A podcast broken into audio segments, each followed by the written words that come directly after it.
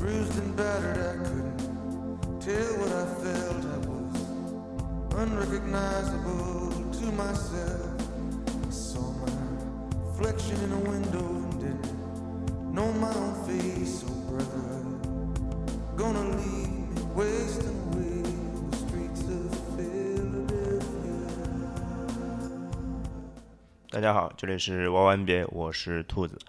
呃，今天听到这首歌叫做《Streets of Philadelphia》，这是费城电影《Philadelphia》的主题曲啊，来自 Bruce Springsteen。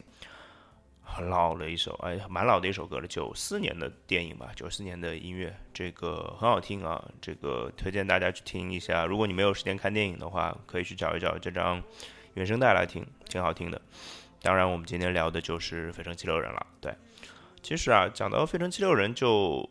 呃，当然，他们这个球队有很悠久的历史，但是跟老炮儿其实现在没有什么关系，因为这是一个年轻球星们当家的一个球队嘛。我们先来想这样一个问题，就是一八一九赛季的费城七六人到底怎么样才算成功呢？呃，我刚刚说了，球队年轻球员当家啊，理论上应该有更高的晋升空间，而且他们上个赛季已经打进分区半决赛了，所以从进步的角度上来讲，杀进东区决赛可能是一个非常现实的。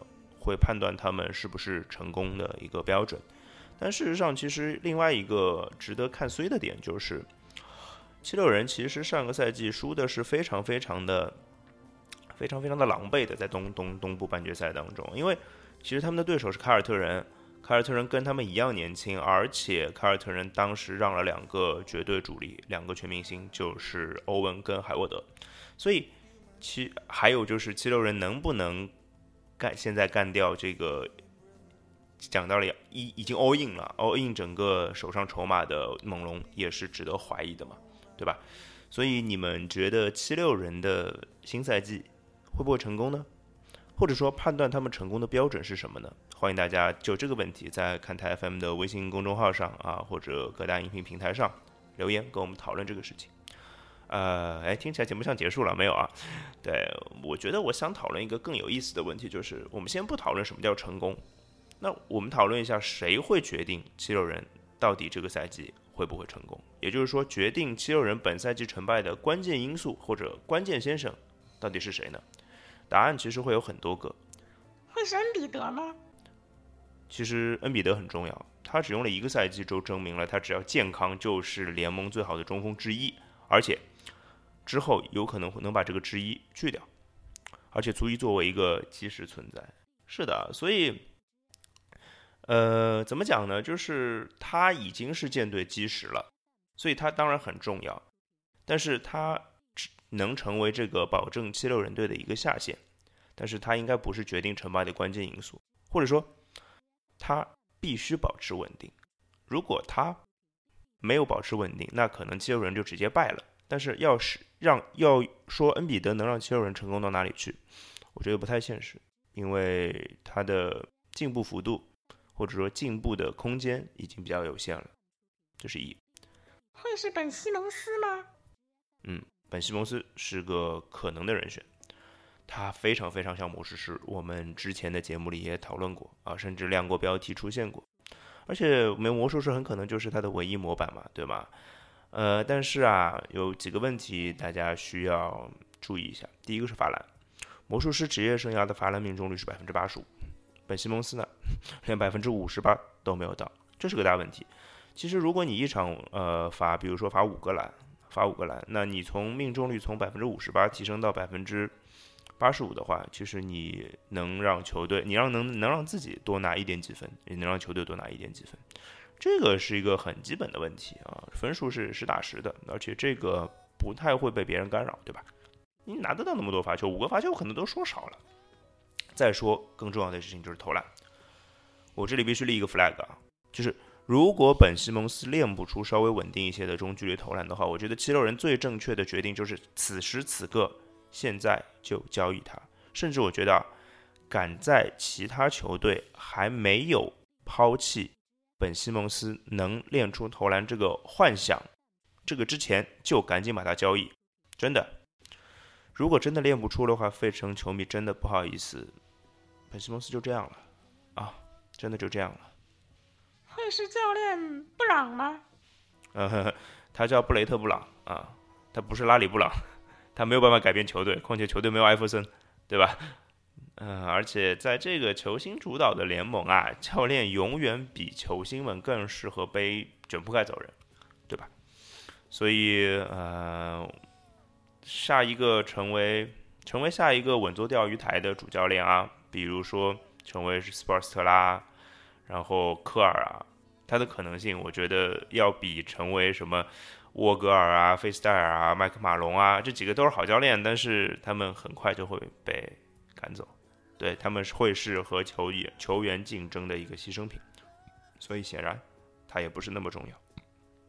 至于什么制服组啊、总经理啊，我觉得嗯更更更不可能了。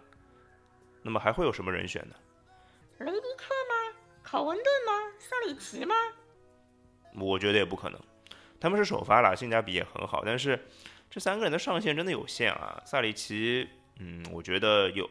三个人里面，萨里奇唯一是有可能成为全明星的，但是我觉得有个前提就是他得离开七六人，对吧？因为他打出全明星，可能就是让他变成一个持球型大前锋。那在七六人球权跟他没有任何关系啊，大帝都要持球，跟他有什么关系嘛，对吧？所以没什么机会。会是新秀们吗？这这这胡说八道，什么新秀？哎，新秀能打上球就不错了。这支球队叫七六人，你看一看七六人的新秀。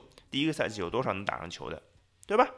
不是因为教练不用，是老是躺病床上。你看那个十几号秀来着，忘了扎伊尔史密斯已经在医院报道了，对吧？哎，所以这些人呢都不是我们的答案啊，就更别说什么新来的穆斯卡拉、威尔森、钱德勒啊之类的啊，包括什么贝勒斯、麦康奈尔。多提一句麦康奈尔吧，就是。麦克奈尔其实，在去年季后赛当中表现是非常不错的。我身为一个凯尔特人球迷，看了那个系列赛之后，我觉得麦克奈尔上来是能对凯尔特人产生威胁的，而且合同是非常价廉物美的。他也是一个很好的怎么讲筹码去做大交易的，这是交易球星的一个筹码，因为他性价比很高嘛。但是怎么讲呢？无论如何，他都不会成为一个改变球队的一个角色。啊，我就顺便多说一句吧，这个已经提了不止一次了，就是那些缺少控球后卫的球队，我就不点名了啊。麦康奈尔的合同明年到期了，要签赶紧签啊，这是一个性价比很高的选择，就跟那个我觉得猛龙的范弗里特是一个路线的。讲了那么久啊，对我决定要揭晓这个问题的答案了。对啊，这个问题的答案当然就是去年的状元秀福尔茨了。对，理论上他就是西蒙斯最合适的后场搭档。对啊。嗯，现在这两天在打的季前赛也看到了这件事情啊。当然，这个福尔茨能成为西蒙斯的完美搭档，有一个前提就是他能兑现选秀前提升出来的天赋嘛，对吧？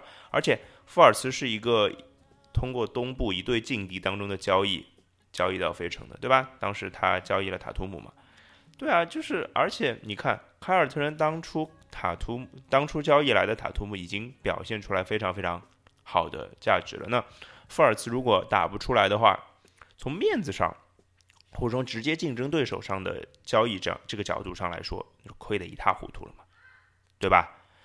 所以至于这个富尔茨打出来的可能性嘛，我不知道。但是我有个好消息可以告诉七六人的球迷，就是你看啊，七六人的新手什么本西蒙斯、恩比德第一个赛季都没打，对吧？福尔茨至少第一个赛季打了，是吧？所以这算是一个好消息吧？那具体怎么样，我们只能打了才知道了，好吧？那今天关于费城七六人的节目就到这里啦，拜拜。